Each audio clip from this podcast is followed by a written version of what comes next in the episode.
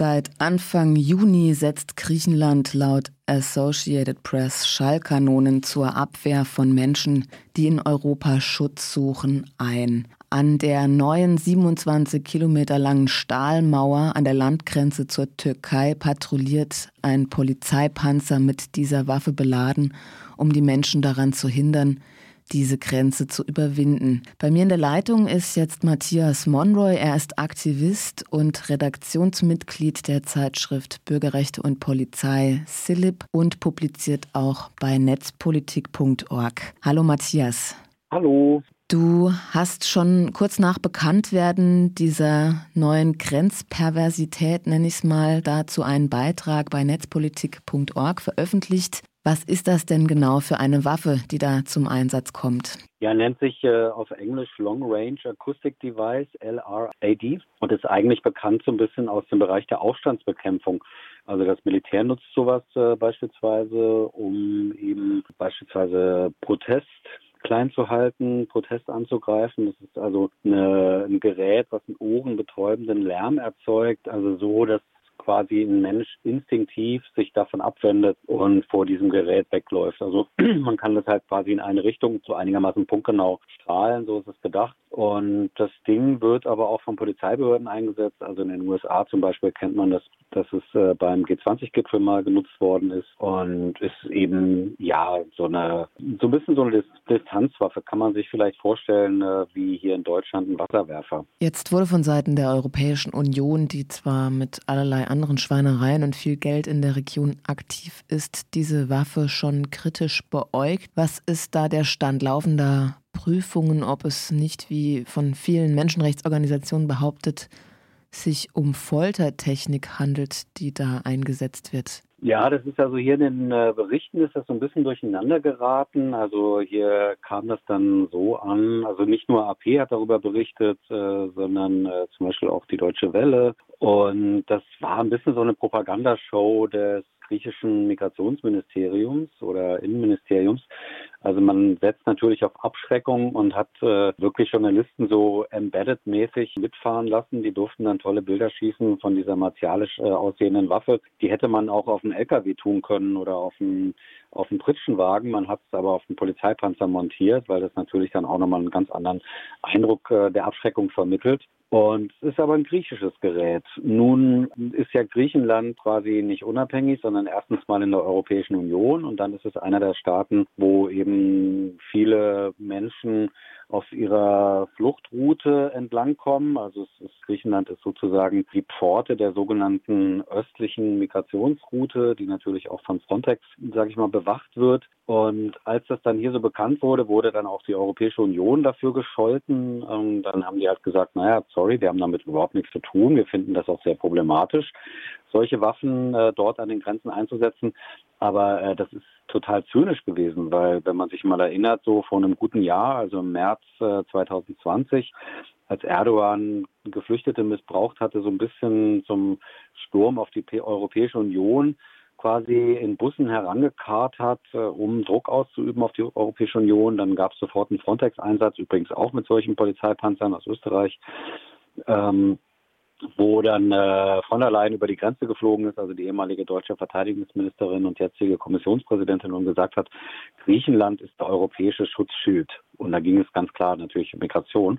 Ähm, also die EU ist da schon sehr doppelzüngig, indem man auf der einen Seite eben Griechenland äh, für solche martialische Aufrüstung kritisiert, auf der anderen Seite Griechenland aber lobt und auch unterstützt in ganz vielen anderen Bereichen bei der Aufrüstung der Grenzen. Der neue Stahlzaun ist wahrscheinlich europäisch finanziert, so wie auch die Drohneneinsätze, die da jetzt laufen und ihre Testphasen haben. Willst du dazu noch ein bisschen was erzählen? Ja, also da muss man ein bisschen aufpassen. Der Zaun ist äh, definitiv nicht von der EU finanziert, weil die EU darf das gar nicht. Ähm, also die EU darf keine, keine Grenzen äh, bezahlen und betont das auch immer wieder.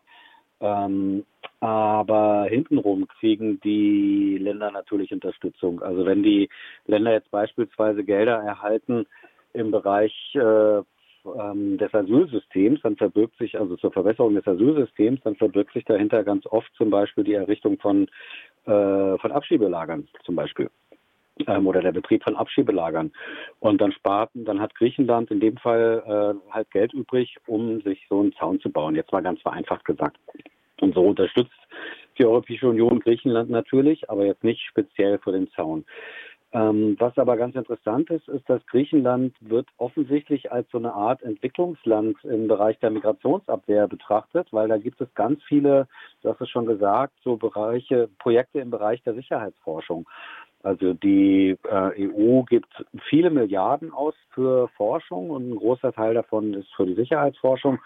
Und da wird alles Mögliche ausprobiert. Also ähm, ja, und da ist Griechenland vergleichsweise viel stärker vertreten als zum Beispiel Italien, Italien oder Spanien, die ja auch auf solchen großen Migrationsrouten liegen. Also Italien auf der zentralen Mittelmeerroute als Ort, wo viele Menschen ankommen äh, auf ihrer Flucht und Spanien die also ähm, über die westliche sogenannte westliche Migrationsroute. Ja, und die Projekte, die da in Griechenland dann ausprobiert werden, das sind ganz oft sind das Rüstungskonzerne, die also so ein bisschen auch wie dieses Long Range Acoustic Device, ne, was so fürs Militär mal entwickelt wurde und jetzt Einzug hält ähm, äh, bei der Polizei oder Grenzpolizei. Viele Projekte in Griechenland forschen an der Nutzung von Drohnen, aber nicht nur Drohnen, wie wir sie kennen, also ähm, so Quadrocopter oder so Drohnen, wie sie auch die Bundeswehr benutzt, sondern auch neuere Systeme, so hochfliegende Quasi-Satelliten, also die in der Stratosphäre fliegen, also über der ähm, zivilen Luftfahrt beispielsweise so Ballons, die entweder festgemacht sind am Boden und in ein Kilometer Höhe fliegen, ähm, Satelliten, äh, Bewegungsmelder an der griechisch-bulgarischen Grenze oder auch zum Beispiel der Versuch, Geflüchtete zu entdecken in den Wäldern, die es eben zwischen der griechischen und bulgarischen Grenze gibt. Da gibt es also riesengroße, großflächige bewaldete Gebiete, die auch nicht bewohnt sind, äh, wo Menschen sich auch verlaufen können übrigens. Und äh, wo man äh, halt niemand sieht. Und deswegen gibt es regelrecht, also so ein Projekt, das nennt sich äh, Laubdurchdringung in Gebieten in äußerster Randlage der EU. Da werden also Radarsatelliten benutzt, um Menschen am Boden ausfindig zu machen. Das Ganze ist gekoppelt mit Bewegungsmeldern und auch zum Beispiel mit Anlagen zur Ortung von Mobiltelefonen. Also hier geht es jetzt nicht um Abhören, sondern um Ortung. Kann man sich ganz einfach vorstellen. Da gibt es eine Funkzelle, äh, in einem, irgendwo im Wald, in die sich niemals ein Telefon einbucht, außer der Förster kommt mal vorbei. Und wenn dann aber doch ein Telefon dort festgestellt wird, dann liegt der Verdacht nahe, dass es Geflüchtete sind. Also so diese ganzen Anlagen werden quasi so zusammengeschaltet in so einem System der Systeme. Das ist relativ äh, pervers eigentlich. Äh, so, also wie so, ein, so ein Technikwahn, ähm, der sich dahinter verbirgt, so mit äh, zum technischer Überlegenheit, äh, die eben aus dem Militärischen kommt, jetzt äh, Migrantinnen und Migranten fangen zu wollen. Das läuft alles unter dem Schirm von Frontex oder wer ist da? Nee, eigentlich gar nicht. Das ist die, das ist die EU-Kommission, die sowas finanziert. Also diese komplette Sicherheitsforschung äh, ist unter der Ägide der EU-Kommission.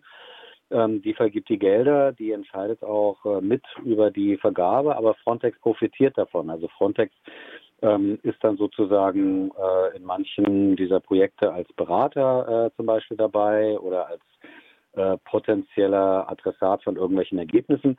Die Projekte sind eigentlich viel mehr dafür da, die nationalen Behörden zu unterstützen. Also diese Projekte, da forscht dann nicht nur, das ist nicht nur ein Projekt, wo dann griechische Beteiligte dabei sind, sondern es sind dann zum Beispiel, sage ich jetzt mal, äh, Griechenland, Rumänien, Bulgarien, das sind dann Polizeibehörden, das sind äh, Firmen, das sind Rüstungsunternehmen, ähm, so ein paar Institute sind dann auch dabei, manchmal auch eine Universität. Die forschen halt zusammen und jetzt vereinfacht gesagt, man zeigt sich gegenseitig, was es so gibt auf dem Markt und versucht das zu verbessern und versucht das anzupassen auf die Grenzen, äh, die es dort gibt. Also so ein anderes EU-Projekt, wo zum Beispiel eine deutsche Firma dabei ist, ähm, die versuchen in Griechenland verschiedene Drohnensysteme zusammenzuschalten. Also fliegende Drohnen, außerdem Landdrohnen, also so kleine Drohnenpanzerchen, außerdem Unterwasserdrohnen und Überwasserdrohnen, ähm, die also alle zusammen Geflüchtete aufspüren sollen. Also wenn zum Beispiel eine Flugdrohne äh, ein Boot mit Geflüchteten sieht, dann kann eben die Unterwasserdrohne losgeschickt werden. Und das sind jetzt erstmal nur sogenannte Demonstratorprojekte. Da wird erstmal nur gezeigt, die Technik würde funktionieren. Ob die dann und wo die dann eingesetzt wird und mit welchen Systemen, das ist dann erstmal unklar. Das kann sich dann zum Beispiel so ein Land wie Griechenland entscheiden und kann sagen, ach ja, das hat sich ja ganz, als ganz praktisch erwiesen. Ähm, das machen wir, aber zum Beispiel nur mit äh, Flugdrohnen und Unterwasserdrohnen, weil diese Landdrohnen brauchen wir nicht oder sowas. Ne? Also ich will damit nur sagen, äh, nicht immer ist es so, dass die Projekte, die beforscht werden, auch umgesetzt werden, aber es verbirgt sich dahinter eben trotzdem, wie ich halt gesagt habe, so eine krasse Militarisierung und so ein Technikwahn eigentlich äh, zur äh, ja, Aufrüstung der EU-Außengrenzen. Das sind so Science-Fiction-Horror-Szenarien irgendwie in ja, meinem Kopf. Total dystopisch. Also auch gerade so diese Schwarmdrohnen, die dann genau. vielleicht auch angreifbar sind von außen und von außen gesteuert werden könnten, gehackt werden könnten. Wow. Ähm, ist das alles irgendwie menschenrechtlich oder überhaupt äh, rechtlich gedeckt? Sowas wie Persönlichkeitsrechte und so weiter. Wird da drauf irgendwie Rücksicht genommen oder? Na, da kommen wir wieder zurück zu der, zum Eingang jetzt äh, unseres Gesprächs, also mit diesen Schallkanonen, ne? also wo dann die EU sagt, das ist aber krass und das dürft ihr nicht machen und so. Und gleichzeitig finanziert die EU aber solche Forschungsprojekte. Und bei diesen Forschungsprojekten ist es halt ein bisschen so wie damals mit der Atombombe. Da sagen die halt, naja, wir forschen ja nur. Ob das eingesetzt wird, äh, damit haben wir ja nichts zu tun. Deswegen ähm, kann man diese Forschungsprojekte auch schwer kritisieren dafür, dass sie eben äh, Menschen als Feinde betrachten äh, beispielsweise und damit auf eine Weise auch entmenschlichen, weil man forscht ja nur. Und das sind ja, also auch wenn dann zum Beispiel mal Personendaten verarbeitet werden in solchen Projekten, also in diesem Falle wären das jetzt vielleicht Gesichter oder sowas, ne, beispielsweise, ähm, dann sind das immer nur Tests. Also dann werden die auch nicht gespeichert und äh, äh also so wird sich dann rausgeredet. Gleichzeitig, ja, ja. Mh, gleichzeitig werden die aber oftmals auch in realen Missionen ausprobiert. Also ähm, klar, wenn man jetzt einfach nur funktionieren will, ob so ein Drohnenpanzer mit einem äh, mit einer U-Boot-Drohne zusammengeschaltet werden kann oder nicht, dann kann man das auch auf den Malediven machen. Das muss man jetzt nicht in Griechenland machen oder im Schwimmbad oder so beispielsweise. Ne? Aber trotzdem, es gibt viele andere Projekte, die tatsächlich in realen Frontex-Missionen äh, auch ausprobiert werden, aber trotzdem zieht man sich dann immer wieder zurück, naja, es ist ja erstmal nur eine Forschung. Ja, ähm, können wir irgendwas dagegen tun? Vielleicht als abschließende Frage. Naja, nö. Also was will man dagegen tun? Es ist halt äh, der ständige Struggle gegen so Organisationen wie Frontex, die halt versuchen, das alles noch zu perfektionieren oder sich früher oder später selber so eine Technik anzuschaffen. Frontex baut ja gerade so eine kleine Drohnenflotte auf, die also eine kleine Drohnenflotte großer Drohnen, muss man sagen. Äh, also die erste ist jetzt im zentralen Mittelmeer stationiert, nachdem es auch diverse Forschungs- und Testprojekte gegeben hat, so seit 2018 sind sie jetzt stationiert und ja, Frontex abschaffen. Ähm, und äh, natürlich auch äh, sehr kritisch beäugen, was die Mitgliedstaaten machen. Also auch ohne Frontex ähm, ist die griechische Küstenwache und die äh, griechische Grenzpolizei äh, sehr übel am Start. Was, also wir kennen ja alle diese, ganzen, diese Berichte über Pushbacks, sowohl an den Landgrenzen in Griechenland als auch an den Seegrenzen. Das muss man im Auge behalten und dagegen ankämpfen.